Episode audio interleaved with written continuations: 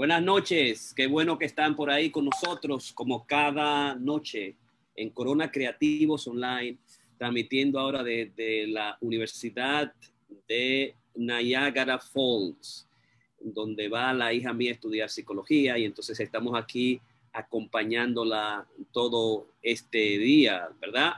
Y, y, naturalmente hoy tenemos un día especialísimo porque tenemos el masterclass número 88, Metapoesía y Psicoanálisis, Elogio a la Metapoesía del Otro, de Nicolás Mateo, por Jorge Piña, lectura de metatextos de Karina Rieke con Joel Almonota, Tati Hernández Durán y el propio Nicolás Mateo que está ahí, digamos, con nosotros directamente. Así que bueno, Nicolás, que estás ahí con nosotros y bienvenidos realmente. Ahí estamos, tenemos también a Tati Hernández Durán, la metapoeta de Jarabacoa, la estamos integrando inmediatamente y también tenemos ya a Nicolás Mateo que se encuentra ahí con nosotros, participando como siempre en Corona Creativos, un portal de psicoanálisis, metapoesía, salud mental, psicología positiva, para esta época difícil que todos estamos pasando, traer ideas importantes desde nuestra especialidad a la gente que está ahí, que está sufriendo, que está pasando por momentos difíciles y estamos transmitiendo por aquí vía eh, Facebook Live y Zoom eh, nuestro programa especial Corona Creativos Online. Así que buenas noches a la gente que nos sigue cada noche y hoy eh, de manera especial tenemos un metapoeta. ¿Cómo estás? ¿Cómo estás, querido amigo? ¿Cómo estás, Nicolás Mateo? ¿Cómo te encuentras? Hola, bien, Jorge.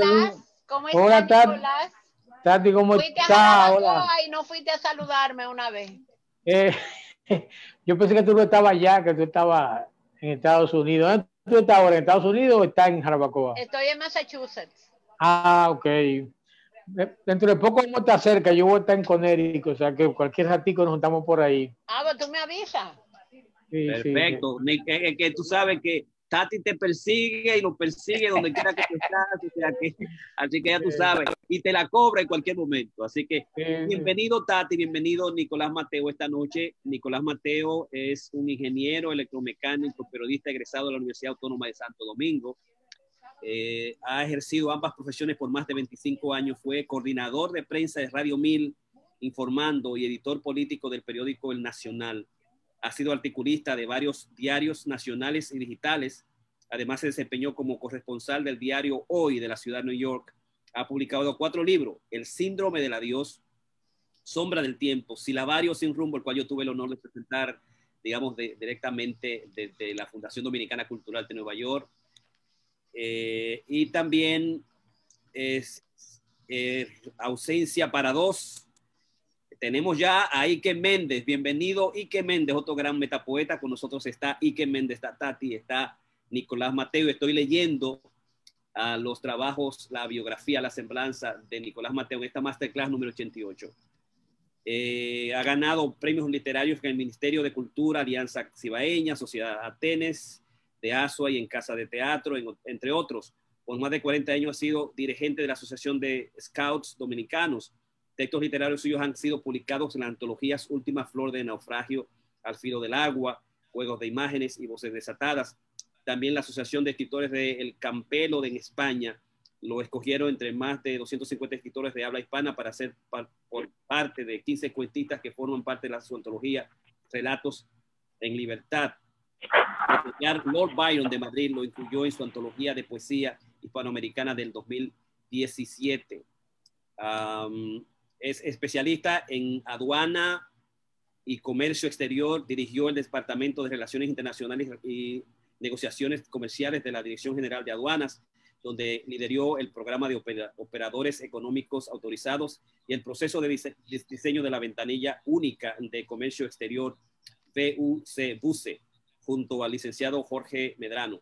Participó como facilitador en el, en el talleres y seminarios sobre comercio transfronterizo y aduanas realizados en Bélgica, Francia, España, Holanda, República Checa, Suiza, El Salvador, Guatemala, Perú, Brasil y Colombia. Por eso lo vimos a cada rato, en cada momento, tirándose fotos por ahí, selfie, y nos agradó muchísimo el, el poeta sanjuanero esté a nivel, digamos, internacional, gozando de lo buenos. Ese es mi amigo querido, digamos, Nicolás Mateo. De nuevo, Nicolás Mateo es parte de los metapoetas del cerebro derecho digamos, que piensan lógicamente y que son creadores como Miriam de Venezuela y como Ike, que también es ingeniero. ¿De dónde esa viene esa dimensión? Y además tengo que decirte, Nicolás, yo quería inicialmente estudiar ingeniería. O sea, en, el, en, mis clases, en la clase del Q, del colegio universitario, cuando te dicen qué, qué carrera tú vas a tomar, cuando te inscriben en la UAS, yo puse ahí ingeniería.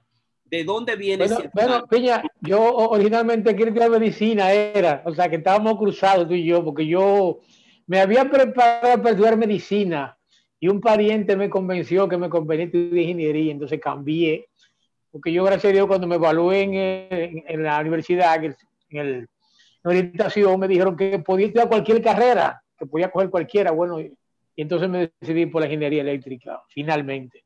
Finalmente. mi, idea era estudiar, era medicina. Tú ibas a ser médico como yo. Ah, bueno. Yo quería ingeniería y terminé un día haciendo mejor en biología eh, y haciendo mal en física y matemáticas en el colegio. Digo, no, pero esto, esto no, no va para una persona que... Encantado. Ike, ¿cómo estás? Bienvenido.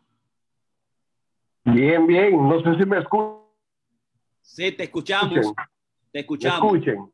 Sí. Ah, bueno, bueno. bien, en salud y disfrutando de este otro espacio de la metapoesía. Excelente. Cuerpo. Yo creo que ya todo se va motivando y es para larga. Para larga. Saludo al hermano, querido hermano. Creo que anda por Estados Unidos. Sí, sí lo, lo, pecamos por aquí en Estados Unidos. Está, en Estados Unidos. Sí, así es. Así que tenemos merecido, merecido. Y que, sí, y que, dime una cosa, Nicolás, ¿cómo nosotros, nosotros nos encontramos en el taller literario César Vallejo, la primera relación nuestra de amistad con la vinculación con la metapoesía fue en el, en el taller literario César Vallejo? ¿Cómo fue eso? Eh, bueno, tú en ese momento estaba dirigiendo el taller literario, yo empecé a asistir en calidad de, de de amigo, yo no fui miembro oficial del taller, pero durante un buen tiempo estuve todos los eh, sábados yendo ahí a la Luperón 54, donde operaba en ese momento el taller. Y entonces iniciamos una serie de proyectos, aparte de la, de la metapoesía, cuando eh, se, escribir de manifiesto, comenzamos entonces a ver manifiesto y a, y hacernos partes. Entonces también entonces iniciamos el proyecto del Poetic Club junto ahí, iniciativa tuya que nosotros apoyamos. Y entonces iniciamos el Poetic Club ahí en Casa Teatro. Y además de eso, con Joel, los, sábados de Noche en Grande con la poesía también. Y entonces en esos espacios comenzamos entonces a relacionarnos.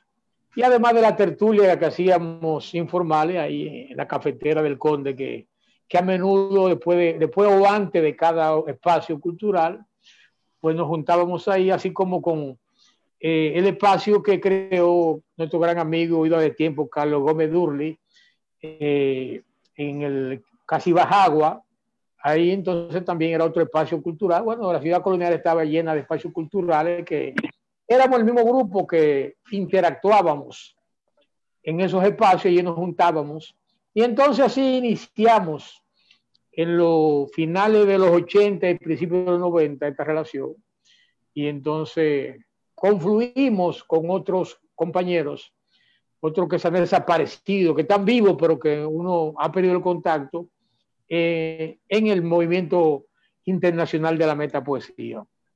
¿Tú, tú recuerdas de esa época, estaba Joel Almonó, estaba tú, estaba yo, estaba Darío Tejeda, estaba J. Benina, que éramos la gente que estábamos haciendo mucho trabajo. Y, estaba un compañero que era arquitecto también, que yo no sabía más de él. Un arquitecto, sí, que no recuerdo ahora el nombre. Sí, Blanquito, el alto, sí, que también era, era parte de lo que dimos inicio al, al movimiento metapoético, sí, así, entonces...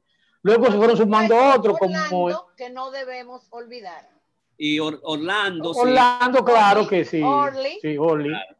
Pero era estábamos en la, en la, zona colonial de del, del, grupo que comenzamos, digamos, y Orlando también estaba, era miembro de César Vallejo en mi época también. Sí, él, sí. él participó una época. exactamente cuando él vino de Estados Unidos, eh, se metió de lleno al taller literario de César Vallejo. Y ahí comenzamos la relación de él, él y yo también en el César Vallejo. Perfecto. Sinfonía diurna, diurna para una mujer, para una mujer desnuda. Quiero verte desvestida de blanco, sin luces que desnuden tu geografía, ni colores que manchen tus labios púrpura. Más allá del firmamento y la distancia, verte despacio por los pasillos de la vida es lo que sueño, arrinconada de amor a un instante cualquiera, enteramente entregada a la pasión oculta en el susurro de un beso. Sueño tenerte mojada en medio del, del éxtasis, ambigua como el hilo del tiempo que se arrastra en las manecillas del reloj. Sueño tu cuerpo entregado a la tempestad y a la calma, decididamente atrevida, inventando gritos que desoigan la paz. Quiero habitar tu aliento, sublevarme en tu boca de azucenas, de duendes y pétalos recién soñados, de clavo dulce y azafrán. Sueño con tu horizonte remojado en el mío, en una apócrife muerte, abandonar mi esencia en el instinto. Quiero romper mis cadenas en la pasión de tu fragua y arder como residuo de volcán que no se resigne a la espera mientras tiño de ti mi suspiro. Quiero entregarme en tus aciertos y duda a la razón de a la razón más sublime que te hace vivir. Sueño con mudarme a tu piel, con masticar tu sonrisa para escapar al olvido Sueño con el barco navegando tus mares y tus olas llevándome a la arena para anclar en ti eternamente. En la última ronda quiero tocarte como diosa que posee la vida de un sorbo, beberme tu néctar, tu néctar caliente que sin quemarme me quema. Extraordinario, excelente. ¿A quién fue? ¿Quién es la culpable? Nosotros sabemos, por lo menos en la época de nosotros sabíamos, iban nuestros amores eh, ¿verdad? Iban los amores desde la, desde la gran inspiración que teníamos todos nosotros, pero siempre había algo ahí especial que cada uno de nosotros tenía. Pero ese es el primer texto de, de Nicolás que le estamos haciendo elogio a la metapoesía. Carcelero de mí, me mira el espejo y mi propia imagen entra por mis ojos. Me veo por dentro, vaticino una tormenta en mi memoria. Las cavidades de mis ojos se ensanchan el hilo de una pesadilla duerme en mi membrana, rebusco mi esencia, me toco, un alfiler se imanta en la retina, miro a otro que cavila en mis adentros, se espantan mis ojos de mirarse, procuro desentrañar el misterio de mis sueños, me vuelo a descubrir en el cándil que se hace lluvia de tanto mirarse, otra es la fortuna y la desidia, mi espanto de saberme adentro, y un estornudo estremece todo. En la oscuridad no encuentro la salida. Se rompe el espejo. Me convierto en carcelero de mi muerte de la duda. Aquí yace el, el grito de los dioses, las mentiras que repiten los apóstoles de este tiempo, turbias verdades, la culpa, sotanas pecaminosas que condenan campanas que venden perdón, púlpitos manchados de pensamientos impuros, humildades aparentes, la complicidad terrenal, camello y aguja, aquí yace felizmente la duda. Excelente, ¿no? Eh, Tati o Ike, ¿qué poemas tienen para leer de... Yo tengo dos, uno de amor y uno de amargue. Vamos a ver, vamos a escucharte. Volver a ti. Si quieres, puedo volver a ti sin arrogancias ni desafíos, sin triviales disculpas, sin que intermedie un perdón. Puedo volver a ti con una mirada cuesta, como única bandera, sin rebuscar culpable, sin olvidar ni recordar lo que pasó, si es que aún tu boca acaricia mi nombre con ternura.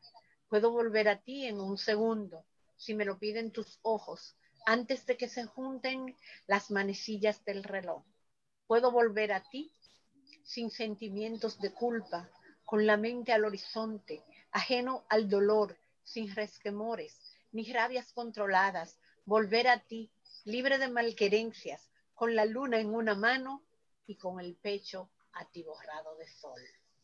Excelente. El de Amargue Se titula Desaliento. Desaliento, ok. En un torrente de incertidumbre solo perece la duda. Despierto huracanes en mis oídos y aquilato preguntas para respuestas no esperadas. Más allá del último suspiro, una alforja de sueño descansa, se hace estigma y lamentación. ¿Qué, si, qué sino un sinsonte cabalga sobre esta nube de espanto y se hace de verdad en la incertidumbre? No hay palabra ajena que no se haya pronunciado. Mil preguntas sin respuestas se ahogan en el fondo del mar. Este es el epitafio del espanto y la palabra, un requiem a petición de nadie.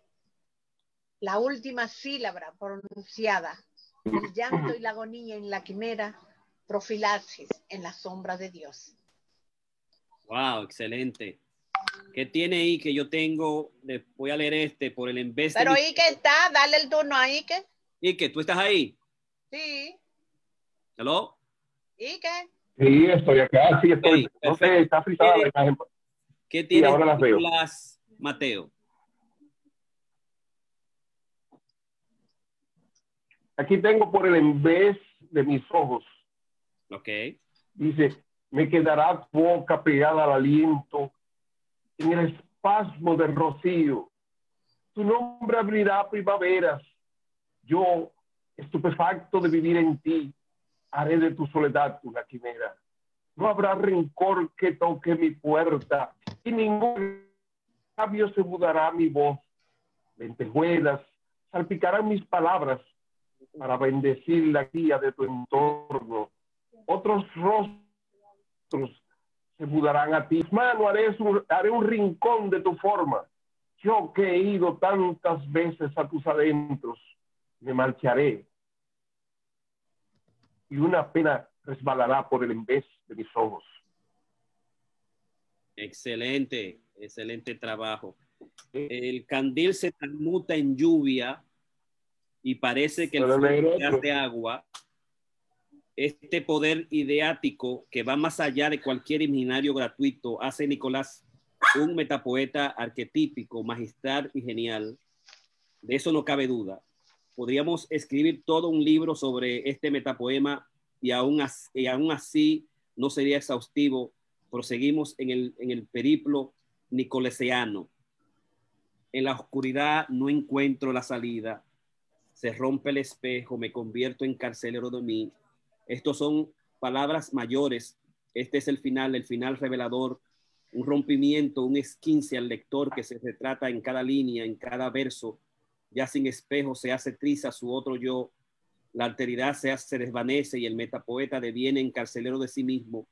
Obra maestra de la metapoesía, Nicolás Mateo, arquetipo por, la por lo original, magistral por lo instructivo, y genial por lo inefable de un estro que estalla en infinitas astillas de espejos para encontrarse solo, carcelero de sí, y como diría Daniel Martich, aprisionando de mí, y como ya dijo un servidor, verdugo de mí, produciendo la, la metaosmosis, la estela, la luz radiante y la polva, de un metapoema que generaciones futuras no podrán desengañar a desentrañar. A continuación, leed el metapoema completo de nuevo, por favor, para el bien de nuestras almas. Amén. Usted sabe de qué está hablando. Entonces, toda esa dimensión metapoética específica, palabras particulares, y entonces hay que leerlo desde donde le esté. Eh, Carcelero de mí, poema de Nicolás Mateo, que es el estudio que le hace Orly completo, específico y especial a la metapoesía de Nicolás Mateo. Ah, me mira el espejo y mi propia imagen entra por mis ojos. Me veo por dentro, vaticino una tormenta en mi memoria. Las cavidades de mis ojos se ensanchan. El hilo de una pesadilla duerme, de, de, duerme en mi membrana. Rebusco mi esencia, me toco. Un alfiler se enmanta en la retina miro a otro que cavila en mis adentros, se espantan mis ojos de mirarse, procuro desentrañar el misterio de mis sueños, me vuelvo a descubrir en el candil que se, que, se hace lluvia de tanto mirarse, otra es la fortuna y la desidia, mi espanto de saberme dentro y un estornudo estremece todo. En la oscuridad no encuentro la salida, se rompe el espejo, me convierto en carcelero de mí. Muerte de la duda, aquí yace el grito de los dioses, las mentiras que repiten los apóstoles de este tiempo, turbias verdades, la culpa, sótanas pecaminosas que, que cadenan, que condenan, campanas que venden perdón, púlpitos manchados de pensamientos impuros, humildades aparentes, la complicidad terrenal, camello y aguja, aquí yace felizmente la duda. Y queremos darle la bienvenida a la metapoeta Karina Rieke, que está allá adentro en el portal y estamos haciendo hoy un elogio, un masterclass especial de metapoesía y psicoanálisis, elogio a la metapoesía del otro, Nicolás Mateo, Jorge Piña y lectura de metatexto de Karina Rieke con Joel Almonó, Tati Hernández Durán e Ike Méndez. Aquí tenemos tres sanjuaneros, una de la capital, de la capital, ¿verdad? Y una de por allá del norte, de Jarabacoa. Tati Hernández Durán. Eh, y que tienes otro eh, metapoema de, de Nicolás para duele darle paso a Karina y a, y a Tati. Sí, sí. Sí, tengo, desaliento. Es un torrente de incertidumbre. Solo perece la duda. Despierto huracanes en mis oídos y aquilato preguntas para respuestas no esperadas. Más allá del último suspiro, una alforja de sueño descansa. Se hace enigma y lamentación. ¿Qué si no un sinsonte? cabarga sobre esta nube de espanto y se hace verdad de la incertidumbre. No hay palabra ajena que no se haya pronunciado. Mil preguntas sin respuestas se ahogan en el fondo del mar. Este es el epitafio del espanto y la palabra. Un requiem a petición de nadie. La última sílaba pronunciada. El llanto y la agonía en la quimera. Profilaxis en la sombra de Dios. Profilaxis en la sombra de Dios. Excelente. Eh, Nicolás, poemas. Karina o. No, que vaya Tati. Ahora, yo lo que quiero mencionar es lo lindo que leí, que mende, Dios mío. ¿Perdón? Lo lindo que lees, Ike. Que no te habían escuchado, Ike, leyendo ah. poesía y de repente está impresionada por tu lectura. Me impresionó la lectura que hiciste de Miriam, Mireles en la, en la, en la elogio a Miriam Mireles pasado. ¿Y qué? Eh, eh, Tati, ¿qué poemas tiene? Hay un poema cortito, Muerte de la Duda. Aquí yace el grito de los dioses, las mentiras que repiten los apóstoles de este tiempo, turbias verdades, la culpa, sotanas pecaminosas que condenan, campanas que venden perdón, púlpitos manchados de pensamientos impuros, humildades aparentes, la complicidad terrenal, camello y aguja. Aquí yace, felizmente, la duda.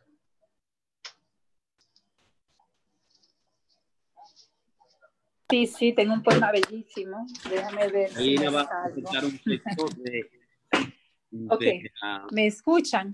Sí. Sí, te escuchamos perfectamente. Tengo un poema de Nicolás Mateo, poemas. Si, quieres puedo volver a ti, sin arrogancias ni desafíos, sin triviales disculpas, sin que intermedie un perdón. Puedo volver a ti con una mirada cuesta, como única bandera, sin rebuscar culpable, sin olvidar ni recordar lo que pasó, sin que aún tu boca acaricie mi nombre en tu ternura. Puedo volver a ti en un segundo, si me lo piden tus ojos, antes de que se junten las manecillas del reloj.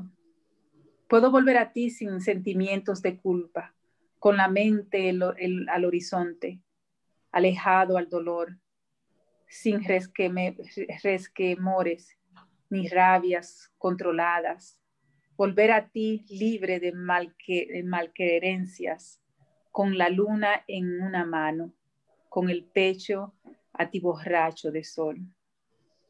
Perfecto. Muchísimas gracias, Karina Rieke, metapoeta, leyendo los textos de Nicolás Mateo. Mateo, tú tienes la palabra.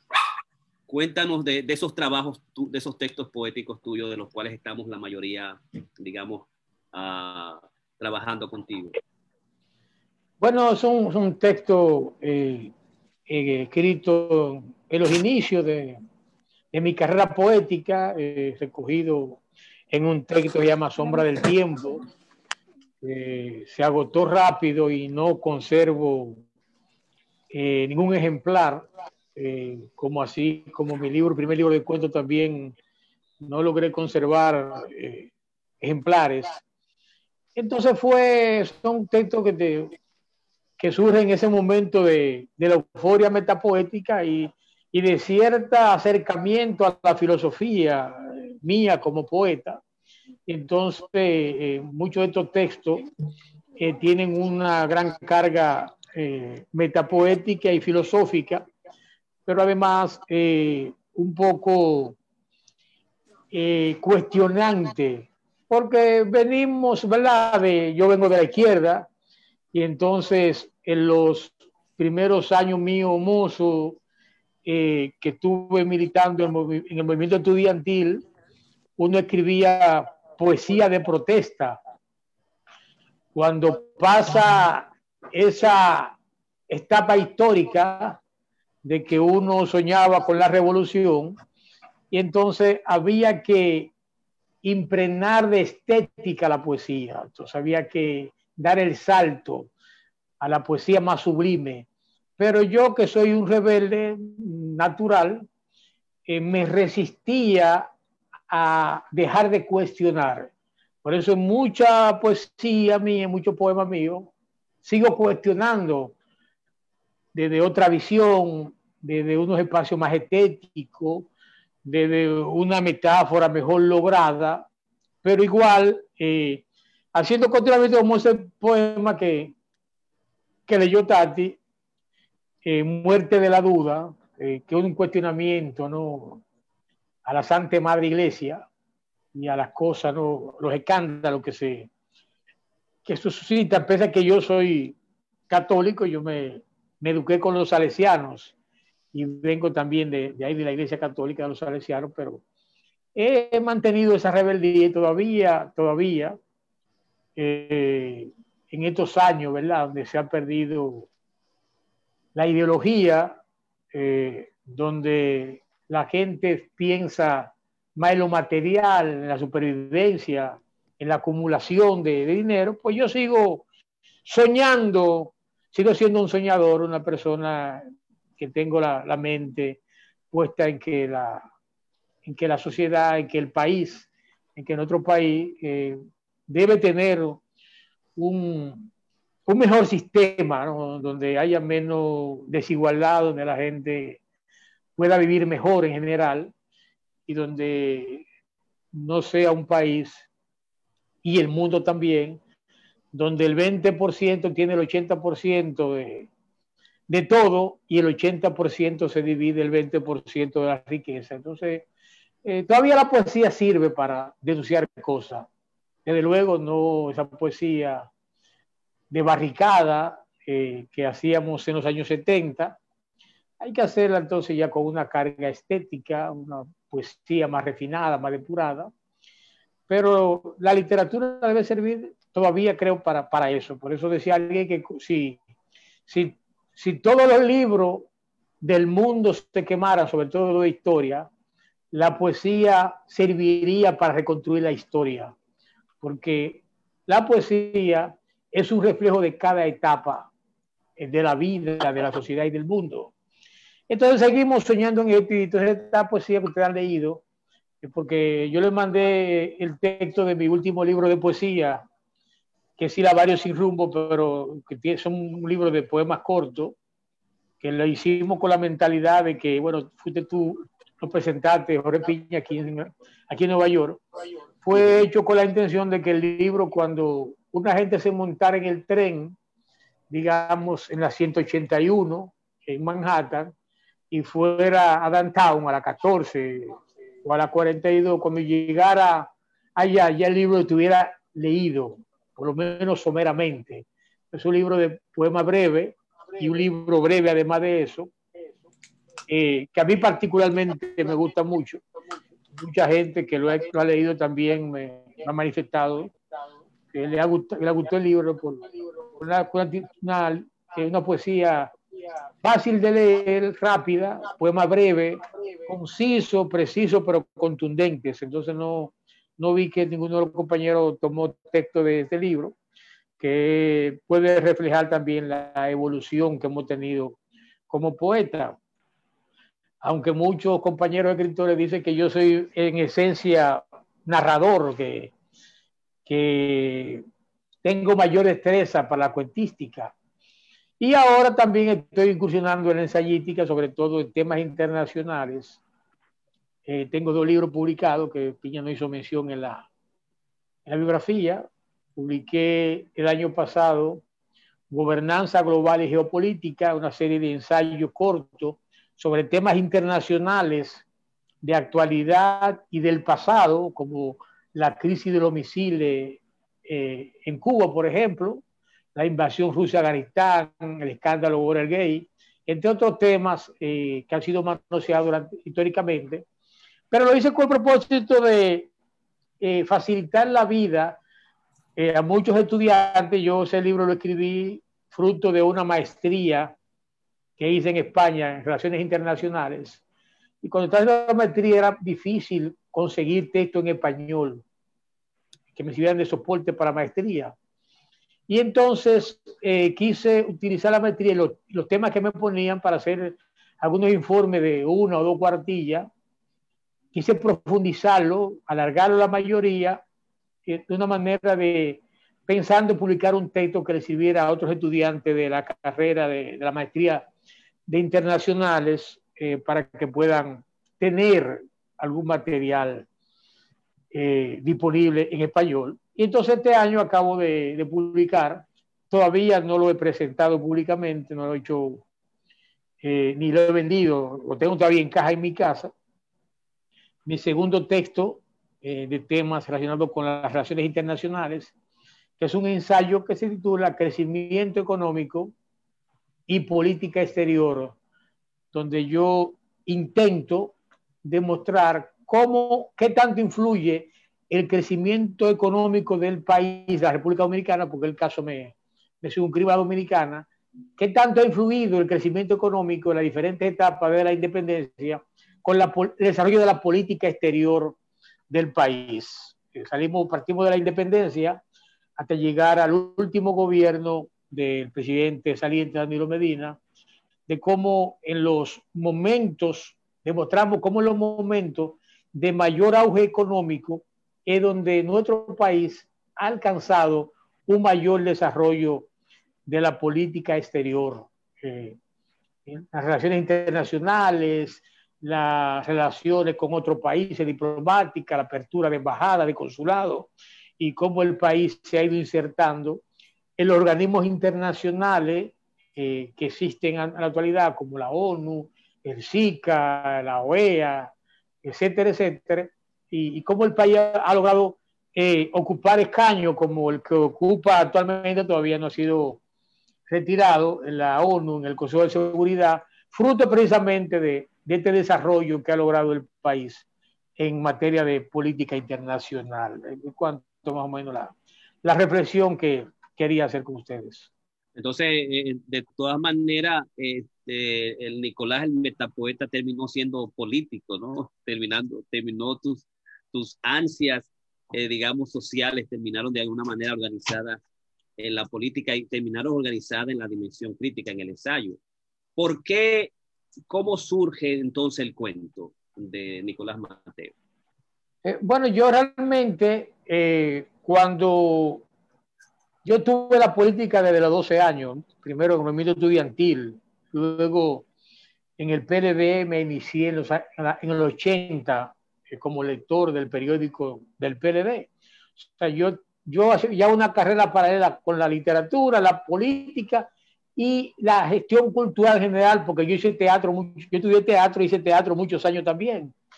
Entonces, desde mi inicio en la literatura, eh, desde mi primer opinino, teniendo 12 o 13 años, yo empecé a escribir relatos también, poesía y relatos. No le llamo cuentos, eran relatos, ¿no? Había historias que uno escuchaba eh, de la gente del barrio, de la gente vieja en el campo. Y entonces esa historia yo la escribía, recreaba, le ponía afición y lograba hacer algunos relatos. Eh, de, esos relatos todavía conservo algunos cuantos que no lo he publicado. Eh, de hecho, mi primer libro fue de, fue de cuento, el libro El síndrome de la Dios, otro de cuento, que el título de ese libro ese cuento que, con que titulo el libro, eh, yo fui ganador eh, de una mención de honor cuando la mención de honor era difícil ganar en, en Casa de Teatro en 1992.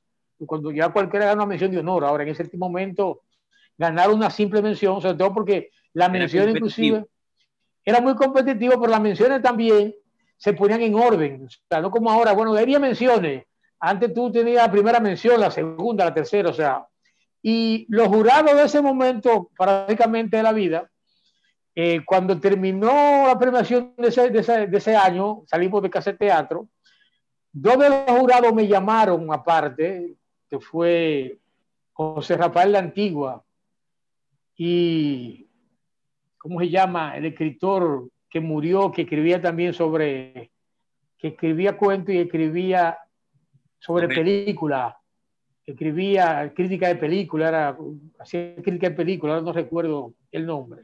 Si me acuerdo se lo menciono. Armando Cada uno me llamó. No, no era Armando, no. No. Me acuerdo, me acuerdo, murió ya hace muchos años. Armando murió hace poco, murió hace ya muchos años. Eh, me llamaron los dos, aparte cada uno, para decirme que mi cuento se había estado bailoteando para el primer lugar en ese, en ese concurso y uno de ellos, cuyo nombre voy a reservar, me dijo, pero no podíamos darte el premio. Yo no sé por qué no podían dar, pero si el cuento se estaba bailoteando, pero son de las cosas que pasan, ¿no? Pero ese cuento, entonces, ese cuento, El síndrome del adiós, que es una historia nostálgica, que tiene mucho de verdad en ella, eh, eh, con ese cuento yo gané, entonces ese cuento tituló el primer libro publicado que fue de cuenta, el síndrome de la Dios y otros descuentos. Entonces, pues yo publiqué Sombra del Tiempo, eh, entonces pues publiqué Silabario sin rumbo, y luego publico entonces mi más reciente libro de cuento, Ausencia para dos. O sea que yo siempre he estado intercalando la poesía con la narrativa. Eh, y, el ensayo tú dices que aparece por una necesidad de, de, la, de, la, de tus clases o como tesis de, de tu trabajo? No, porque, porque, porque me di cuenta que hacían falta texto en español eh, en el área, para los temas que le ponían a uno, yo no conseguía, para mí era muy difícil conseguir. Y tenía que estudiar el cine que sabía, traducir con Google para poder hacer los trabajos. Y entonces me decidí investigar, por el tema de, de la crisis de los misiles, por ejemplo, de Cuba. Eh, para mí fue apasionante porque fue volver a vivir una época que uno, aunque yo no la viví porque yo no estaba todavía nacido, pero uno escuchó, nació oyendo la crisis de los misiles de Cuba. Entonces para mí fue gratificante poder profundizar en esto y hacer un ensayo más, eh, más largo de lo que me pedían en la, en la cátedra, ¿verdad? Me pedían un informe de dos páginas y hice un, un ensayo más largo, 12, cuartilla más o menos, y abordar el tema y descubrir cosas que yo desconocía, pese que yo soy un, estudioso de la historia. O la, por ejemplo, la, el escándalo de Watergate, que uno de muchachos lo vivió viendo los periódicos, viendo la información. Eh, vi, por ejemplo, encontré algo ahí para mí interesante, como es el caso de que eh, Gerald Ford fue presidente norteamericano y fue el primer presidente norteamericano que llegó a la primera magistratura del Estado sin haber sido escogido por el voto popular, ni como vicepresidente, ni como presidente. Mucha gente le conoce, por ejemplo, ese hecho, que era el foro, que sustituyó a Richard Nixon, llegó a la vicepresidencia porque el, porque el vicepresidente de Nixon, Spiro Neo, tuvo que renunciar mediante una negociación porque fue acusado de corrupción. Y entonces, mediante la enmienda 25, eh, Nixon propone al Congreso a Gerald Ford como su vicepresidente. Y entonces después Nixon se había metido en el escándalo del gay, tiene que renunciar para no ser juzgado, y entonces Gerald Ford a ser, a ser presidente sin haber sido escogido por el voto popular, ni como vice ni como presidente, que es el primer caso en la historia de Estados Unidos de que un ciudadano llega a la presidencia de la República sin haber sido escogido en el voto popular. Cosa que uno eh, eh, logró, va aprendiendo, hay algo que uno va haciendo, entonces me parecía interesante, entonces yo hice una serie de temas que, aparte de que me ponían en la, en la, cátedra, en la maestría, escogí algunos temas también que no me lo pusieron porque para mí eran interesantes, como por ejemplo la invasión rusa de Afganistán o, o el escándalo Irán Irán contra también, que son temas que uno lo vivió, lo leyó en los periódicos, de seguimiento, entonces lo agarré también y con otro tema hice un texto voluminoso de casi 200 páginas. Y gracias a Dios lo publiqué y, fue, se vendió casi completo la edición. Perfecto. Entonces, en, la literatura, en sentido general, tú has sido polifacético, si se quiere decir, en diferentes maneras.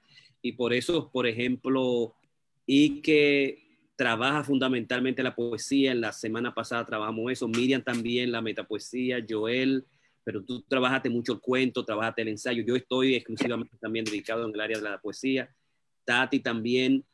Eh, estamos hoy en la masterclass número 88, Metapoesía y Psicoanálisis, Elogio a la Metapoesía del Otro, Nicolás Mateo, con textos leídos por Jorge Piña, Karina Rieke, Joel Almonó, Tati Hernández, e Y queremos también darle las gracias a Benito Rodríguez, a Nuris Pérez, a Marisol Mateo, tu hermana que está ahí, a Berky ah, Contreras, nuestra gran gestora de allá de, la, de New Jersey, a Carmen Reynoso, a Yanira, Mate, a Yanira Mateo Cabral, que está también chequeándote ahí. mucha gente, buenas noches, que está ah, saludando y aplaudiendo tu presentación en esta noche. ¿Cómo conoce Ike a, a, a Nicolás y también Tati, y si tiene cada uno un texto para finalizar y luego darle la oportunidad de que, de que Nicolás pueda leer un poema o dos.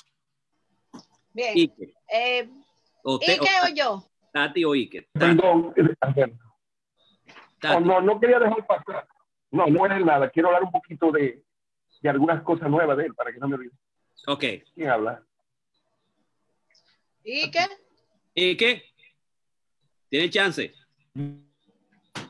Bueno, mira, eh, hay que destacar que sí, que no solamente, que no solamente es político, es también un gran gestor cultural.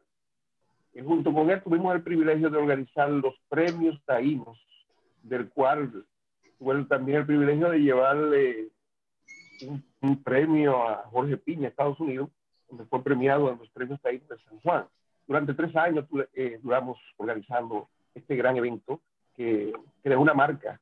Pero no solamente eso, en el carnaval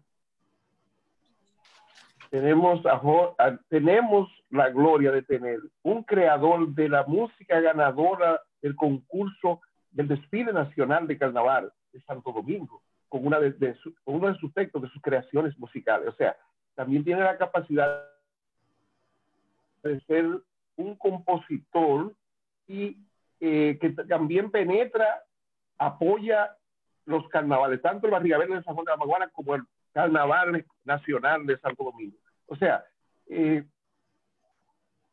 estamos presentes, como tú dijiste ahorita, a una polifacética.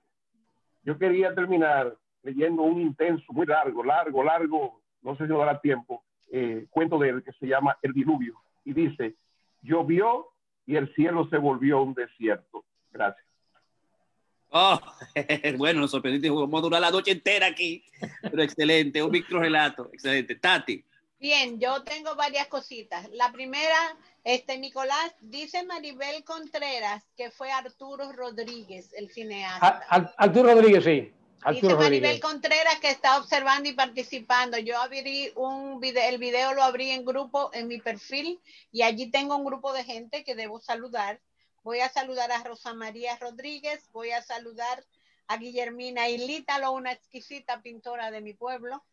Voy a saludar a Sisi de la Rosa, Luisa González que está en Miami, a la queridísima Maribel que está desde que iniciamos aquí. Eh, voy a saludar a Tania Romero Mejía que está allí en Worcester.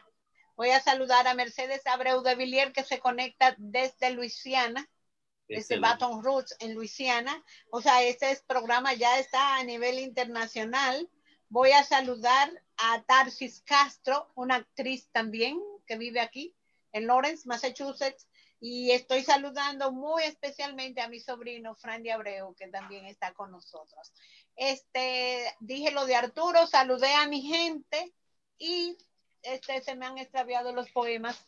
Yo creo que ya leímos todos los poemas que yo tenía, pero a mí me gustaría, eh, ¿alguien leyó por el en vez de mis ojos? Sí, no. No, no, cero. No, no. Ah, okay. Termino con eso y después pasamos con Nico, ¿verdad? Sí. Ah, Nicolás lo conocí a través de la metapoesía y aunque hace mucho que no nos vemos, él sabe que surgió un aprecio muy especial, muy, muy solidario y que yo me enojé con él porque él fue un día a Jarabacoa y nada más me dio la envidia de que estaba allá, pero no me, no me buscó. Es un problema. Somos salesianos los dos. Tiene que presentarse ahora, tiene que Tenemos ese perfume, porque ese es un perfume que a uno se le pega, mira.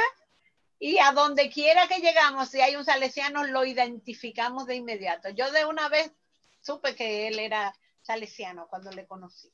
Entonces voy a leer por el en vez de mis ojos. Es uno de esos poemas cortos y dice, me quedará tu boca pegada al aliento en el espasmo del rocío. Tu nombre abrirá primaveras. Yo, estupefacto de vivir en ti, haré de tu soledad una quimera no habrá rencor que toque mi puerta y ningún agravio se mudará a mi voz. Lentejuelas salpicarán mis palabras para bendecir la grafía de tu entorno. Otros rostros se mudarán a ti y yo enloqueceré de tenerte. Con mis manos haré un rincón de tu forma. Yo, que he, ido tantas veces a tus adentros, me marcharé y una pena resbalará por el en vez de mis ojos. Excelente. Metapoeta, tiene usted, la, tiene usted, bellísimo. Tiene usted la palabra, léanos alguno de sus textos y vamos a despedirnos con eso. Eh, yo realmente no me preparé para leer porque tú me has dicho que no iba a leer, sino que usted se iba a leer por mí, pero yo voy a intentar citar de memoria un poema. Ojalá no me equivoque y me acuerde perfectamente. Por lo único que tengo así de memoria, porque no tengo texto a la mano porque no tengo la computadora, tengo el celular, no lo abrí por eso, porque me dijiste que no, que no iba a leer, entonces tampoco eh, busqué el libro que tengo por ahí. Pero esto eh, se titula Versos al hombre sencillo. Esta noche, Pedrito, no sé si tu nombre se ha puesto más grande o quizá más mío que nunca. No sé si la vida se ha ido entera hacia ti o tal vez es que ya no te llamas Pedrito, y ahora tu nombre es una brasa de carbón encendida en mi pecho, o tu voz, un concierto de gritos que se levanta cual paloma herida. Perfecto. Excelente. Muchísimas gracias a Nicolás Mateo, a Tati Hernández Durán, a Karina Rie, que está aquí con nosotros, ahí adentro, a Ike Méndez, que estamos hoy en el Masterclass 188, Matapoesía de Psicoanálisis elogia la metapoesía del otro, a Nicolás Mateo, un gran amigo, un gran metapoeta, y queremos despedirnos. Gracias realmente por estar ahí, a la gente que nos sigue cada día, cada noche en Coronas Creativos Online, a Nicolás por, por mantenerse amigo durante más de 27 años, a Tati, a Ike, eh, mi gran amigo de San Juan de la Maguana, y a mi compañera Karina Rieke. Así que muchísimas gracias hoy por acompañarnos a elogiar el gran trabajo, la trayectoria profesional y sobre todo metapoética de Nicolás Mateo. Así que muchísimas gracias y buenas noches. Buenas noches. buenas noches, Tati. Buenas noches. Buenas noches.